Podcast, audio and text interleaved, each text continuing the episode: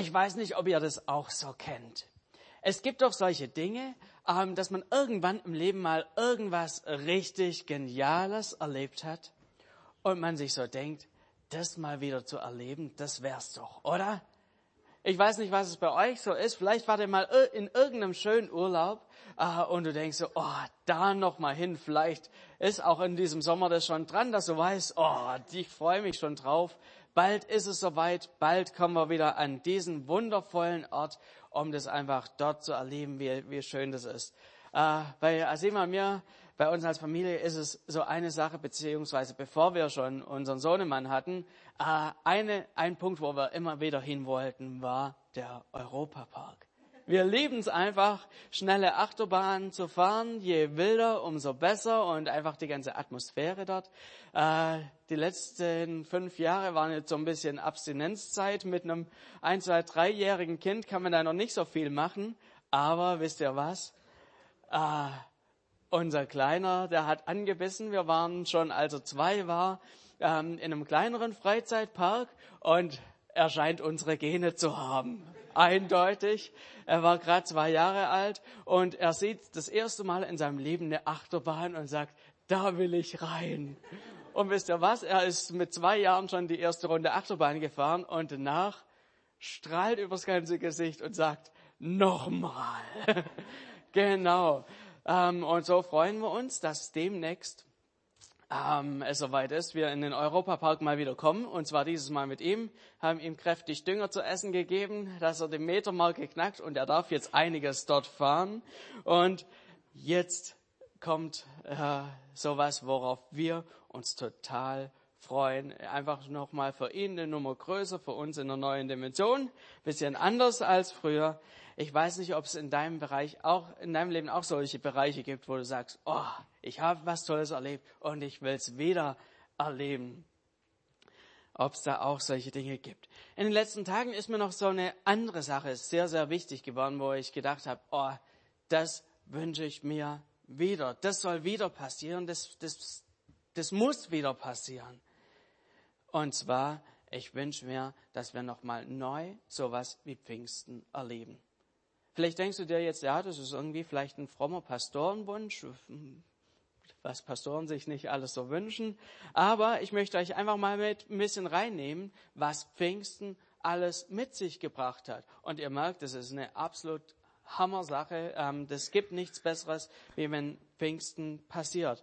Ich möchte einfach mal so einen Kurzabriss durch die ersten Kapitel von ähm, der Apostelgeschichte mit euch einfach mal nehmen. Ich lest die vollkommen aus dem Zusammenhang, aber ihr kriegt da so ein bisschen mit, was da los, so losging. Da heißt es, ich fange einfach mal Kapitel 1 an und höre da irgendwo bei Kapitel 10 auf. Äh, keine Angst, nur die Highlights. Alle nun, die seine Botschaft bereitwillig annahmen, wurden getauft. Etwa 3000 kamen an jenem Tag dazu. Jeden Einzelnen ergriff eine tiefe Ehrfurcht vor Gott und durch die Apostel geschahen viele Wunder und außergewöhnliche Zeichen. Alles geschah mit jubelnder Freude und redlichem Herzen. Sie lobten Gott und waren im ganzen Volk angesehen. Täglich fügte der Herr solche, die gerettet wurden, ihrer Gemeinschaft hinzu. Bisschen weiter, da wurde gerade ein Mann herbeigebracht, der von Geburt an gelähmt war. Gleich danach heißt dann, sofort wurden die Füße und Gelenke des Mannes kräftig. Er sprang auf und konnte tatsächlich stehen und gehen. Dann weiter. Als sie so gebetet hatten, bebte die Erde an dem Ort, wo sie versammelt waren. Sie alle wurden mit dem Heiligen Geist erfüllt und verkündigten die Botschaft mutig und frei. Die ganze Menge der Gläubigen war ein Herz und eine Seele. Durch die Apostel geschahen unter dem Volk eine Menge erstaunlicher Zeichen und Wunder.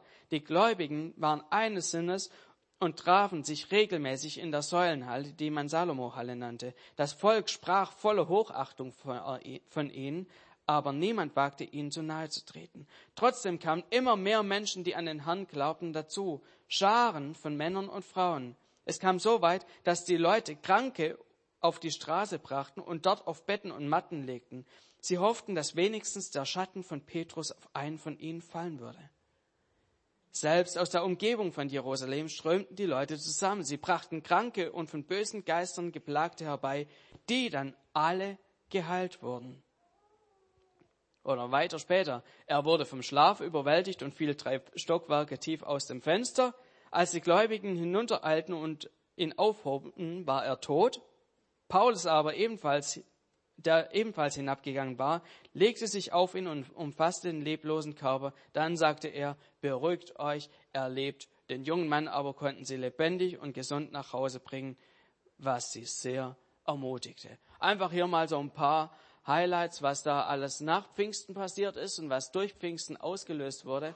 Wirklich die unterschiedlichsten Dinge, kleine und große Dinge, Zeichen, Wunder in aller Form. Und ähm, ich muss sagen, was ist das für eine lebendige Gemeinde, in der einfach so viele übernatürliche Dinge auch passieren.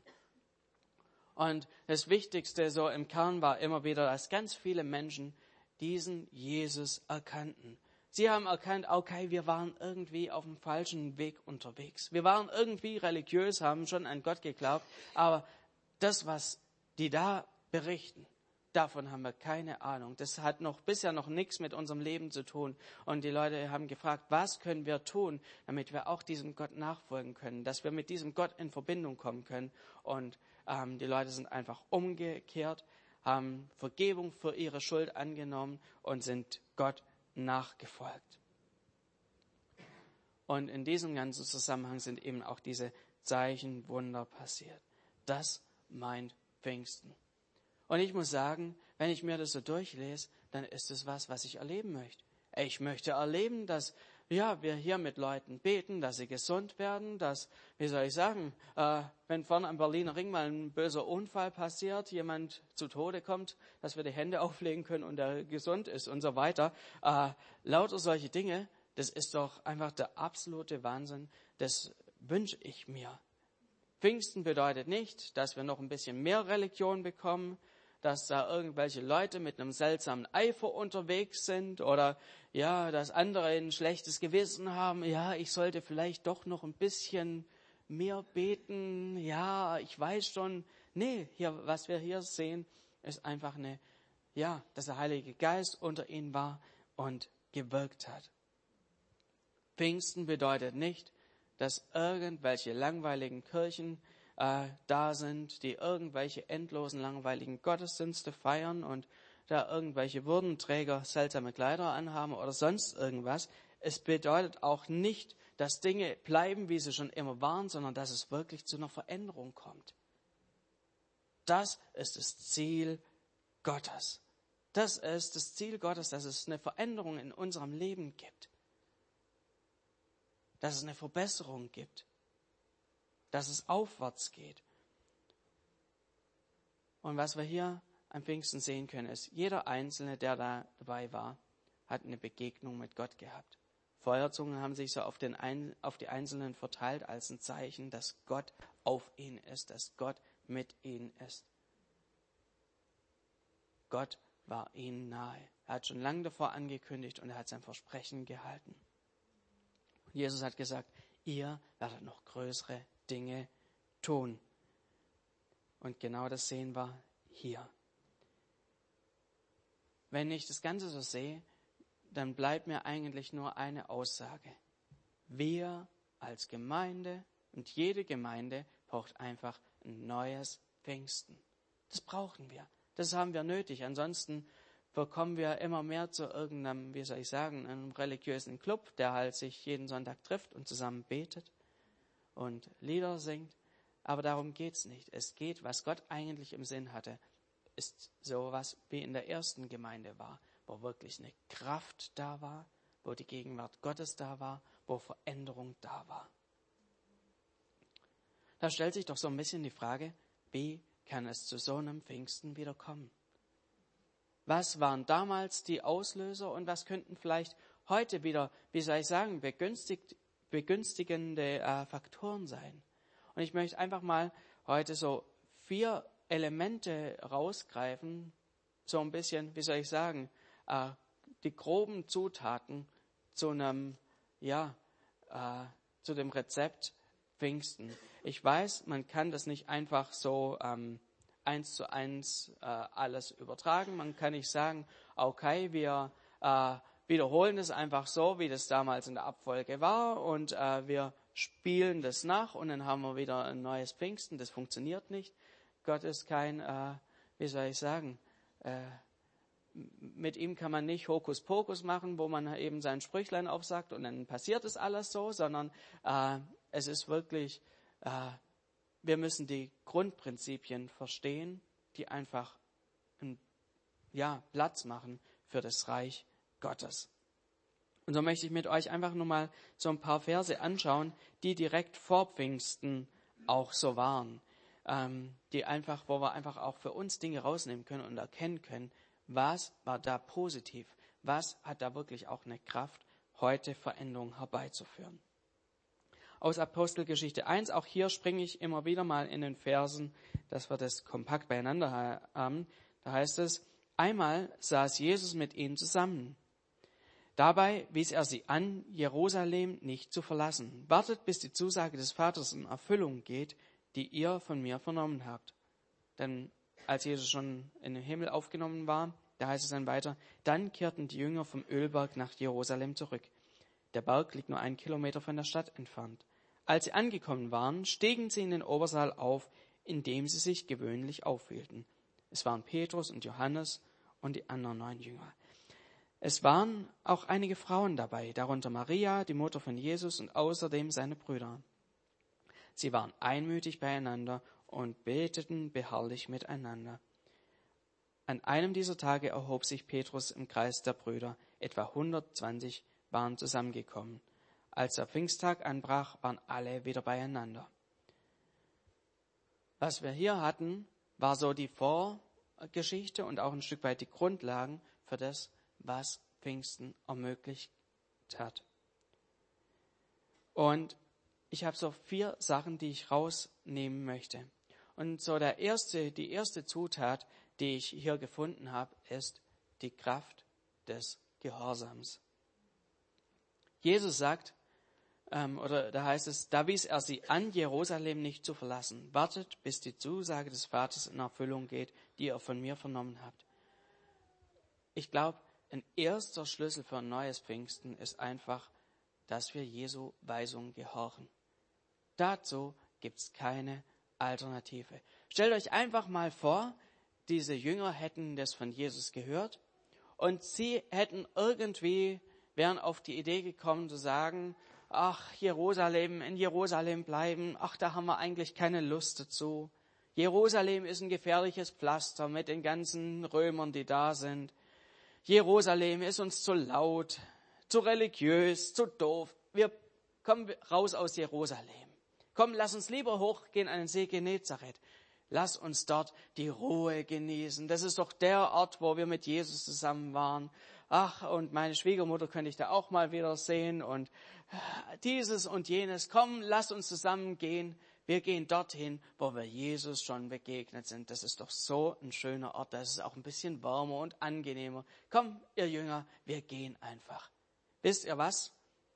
wenn sie das auf diese Art und Weise gemacht hätten, wenn sie rausgegangen wären aus Jerusalem und sich da irgendwo zurückgezogen hätten, bin ich mir sicher, dann hätte es an dem Tag dort kein Pfingsten gegeben.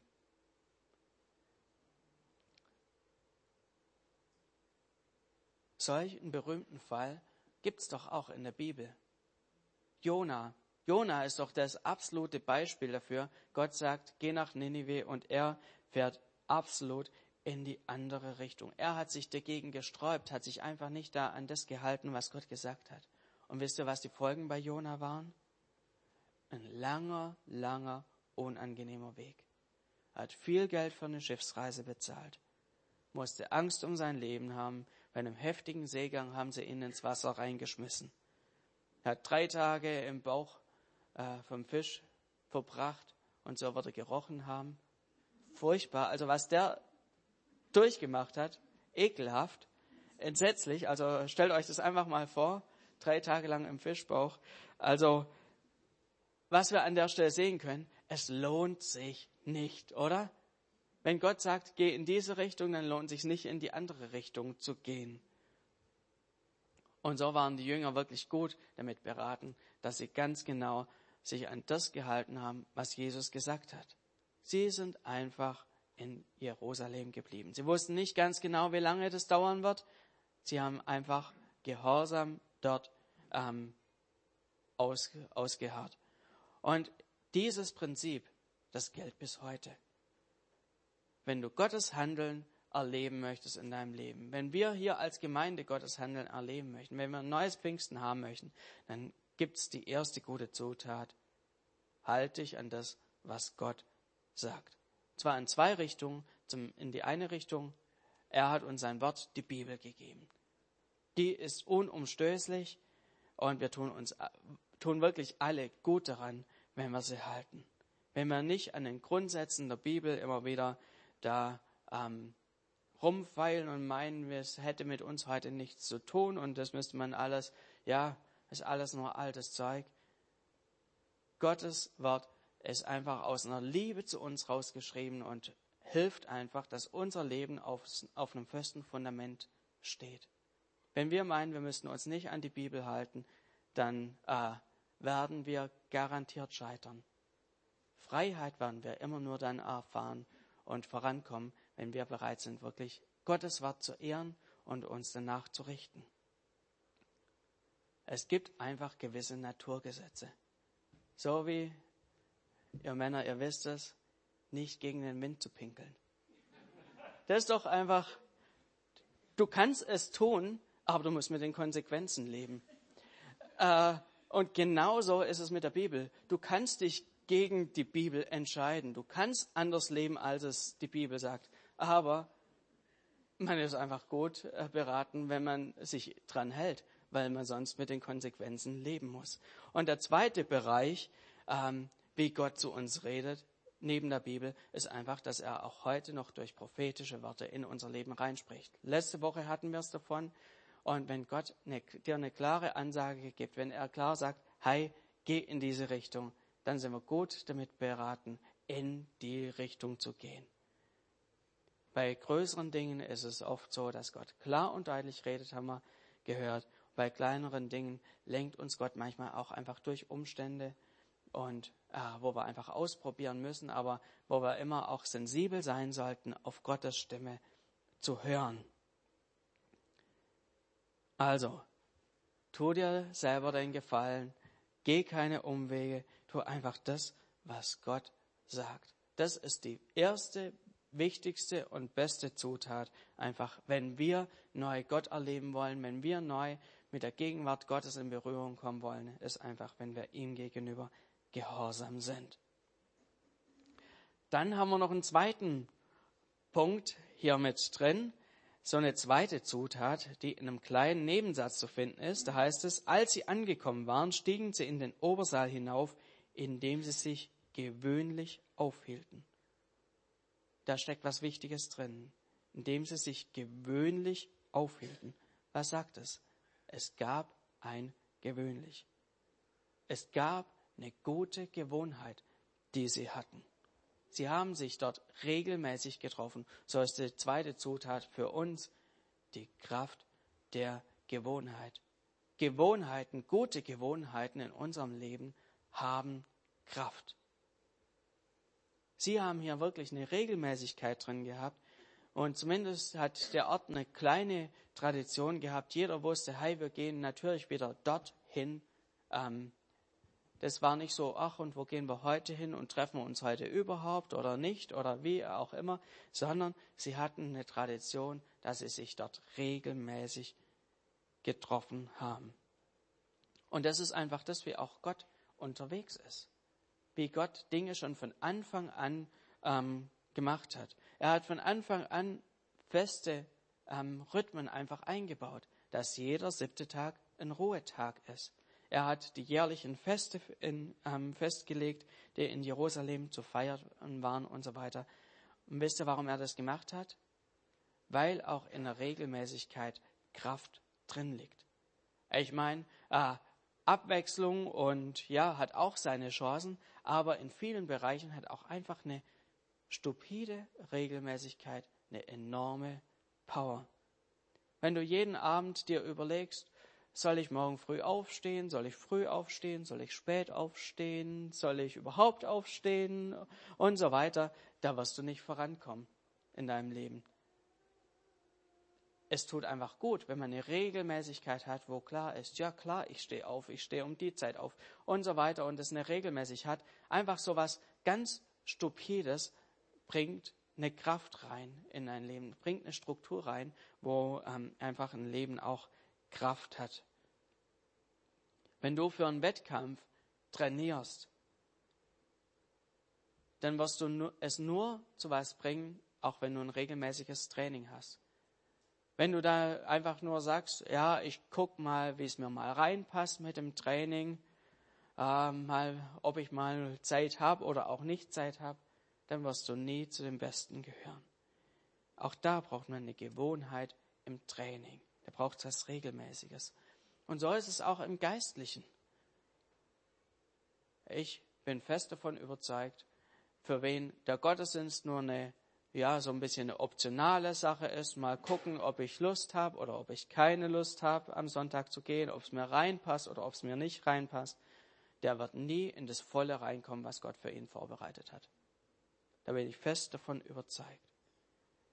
So äh, heißt schon im Hebräer 10, Vers 25, deshalb ist es wichtig, dass wir unseren Zusammenkünften nicht fernbleiben, wie einige sich das angewöhnt haben. Bei den Aposteln war das Gegenteil der Fall. Bei ihnen gab es ein gewöhnlich, sodass man das so in einem Nebensatz erwähnen konnte. Sie haben sich getroffen, wie das, wo, wo das auch für sie gewöhnlich so der Fall war. Darin liegt eine große Kraft. Und hey, ich mach dir Mut und ich, da spreche ich genauso zu mir, ähm, einfach Dinge, äh, die das Reich Gottes meinen, regelmäßig zu tun. Gottesdienst an erster Stelle einfach zu haben, aber auch regelmäßig ähm, die Bibel zu lesen, regelmäßig in Kontakt mit Gott zu sein, Gebetszeiten zu haben. Das tut unglaublich gut. Und ehrlich gesagt, da, da packe ich mich auch an der eigenen Nase, äh, da wirklich mehr und mehr in der Regelmäßigkeit ähm, immer wieder neu reinzukommen. Darin liegt eine große Kraft. Der nächste Punkt, den ich so hier gefunden habe, eine wichtige Zutat, steckt hier noch im Te Text drin. Da heißt es, es waren Petrus und Johannes, Jakobus und Andreas, Philippus und Thomas, Bartholomäus und Matthäus, Jakobus ben Alphaeus, Simon der Zelot und Judas ben Jakobus. Also eine ganze Menge von Leuten. Und dann heißt noch, es waren noch einige Frauen dabei, darunter Maria, die Mutter von Jesus, und außerdem seine Brüder. Sie waren einmütig beieinander und beteten beharrlich miteinander. Was wir hier lesen können, war eine feste Gruppe. Das war eine feste Gruppe, die da beieinander war und die nicht nur irgendwie zufällig in der Konstellation auch an Pfingsten beieinander war. So habe ich einfach so den nächsten Punkt auch genannt, die Kraft von Beziehungen.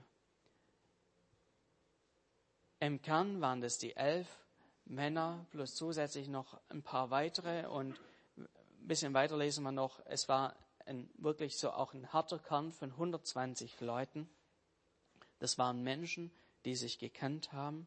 Auch in weiteren Versen später wird es deutlich. Das sind einfach Leute, die, die sich kannten, die sich gegenseitig vertraut haben und so weiter. Und wenn man so durch die Bibel durchgeht, dann fällt eines auf. Immer wieder, wenn große Dinge passiert sind, dann ist es nicht passiert, als eine zufällig zusammengewürfelte Gruppe von Leuten zusammen war, sondern es waren oft Personen, die sich schon gut kannten, die miteinander eng unterwegs waren.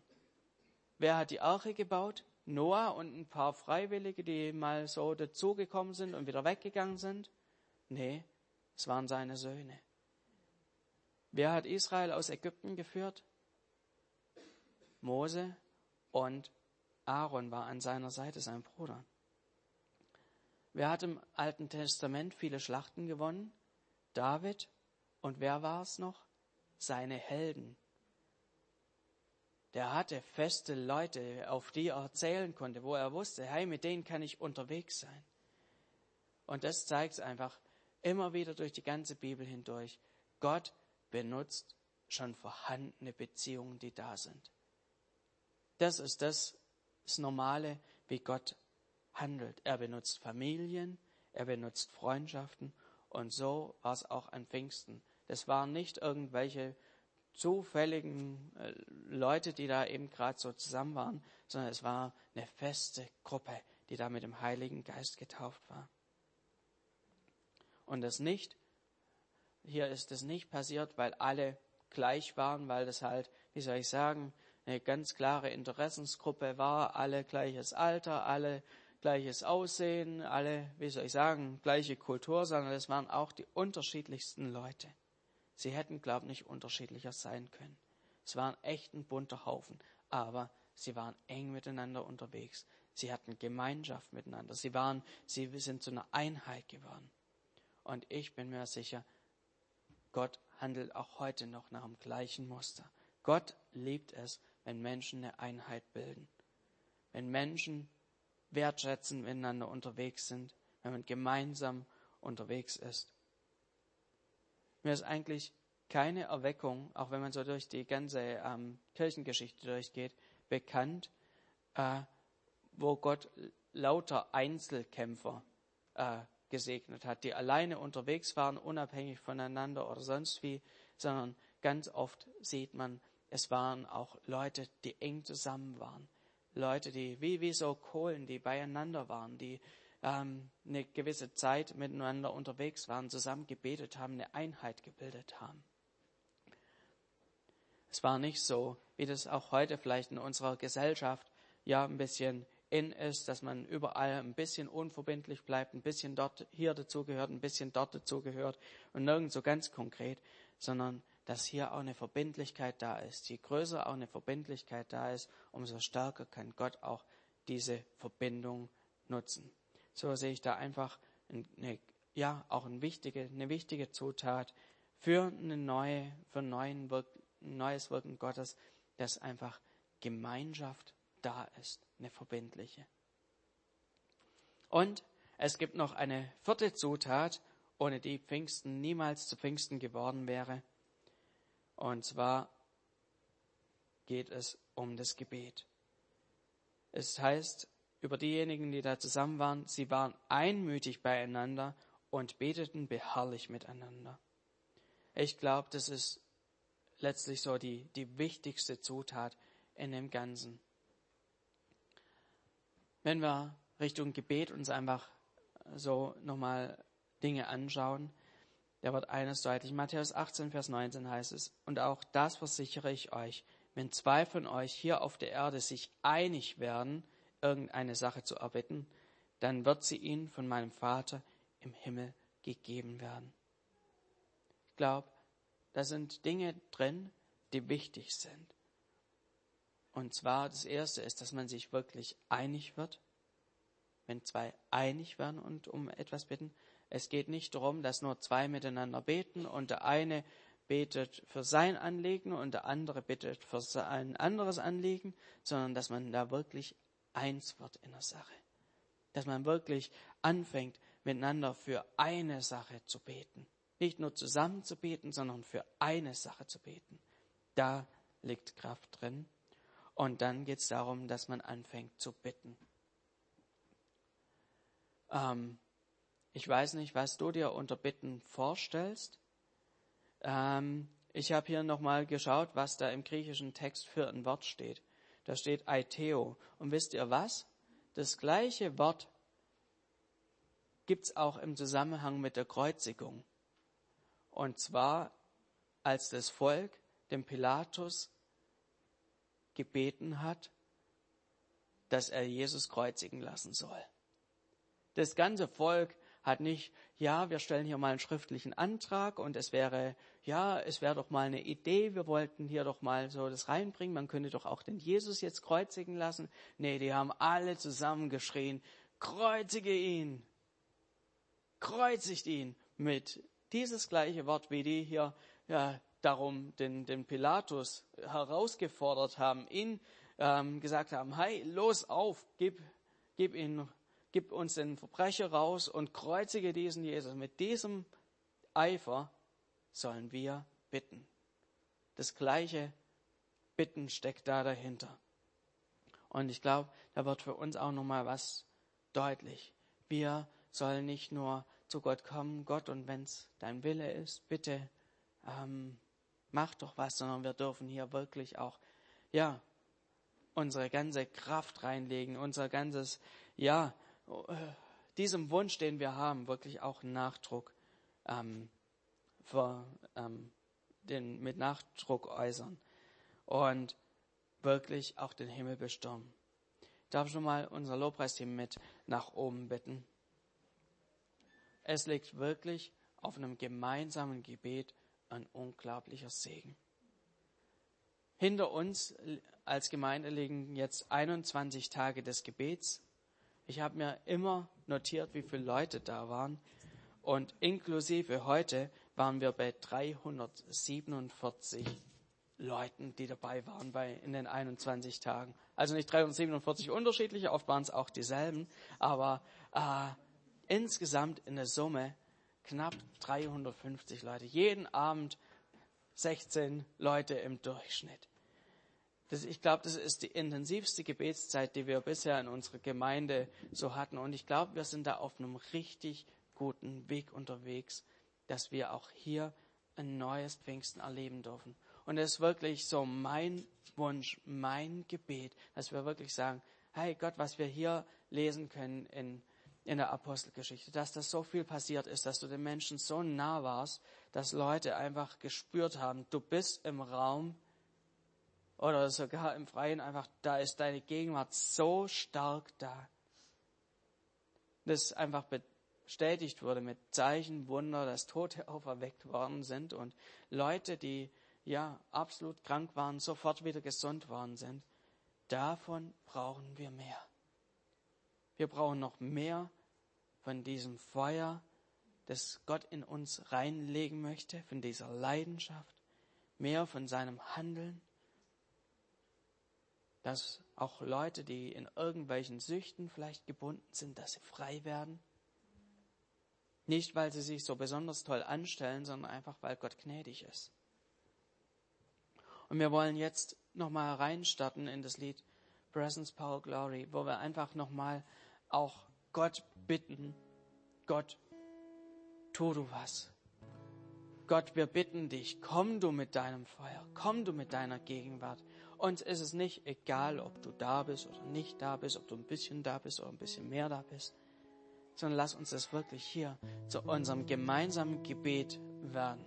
Dass wir hier nochmal auch klar Gott unseren Wunsch äußern. Gott, komm du neu. Wenn das auch dein Gebet ist, lade ich dich einfach ein, mit aufzustehen, mitzusingen und auch wirklich, wie soll ich sagen, ja, es nicht nur runter zu singen, sondern wirklich zu deinem Gebet werden zu lassen.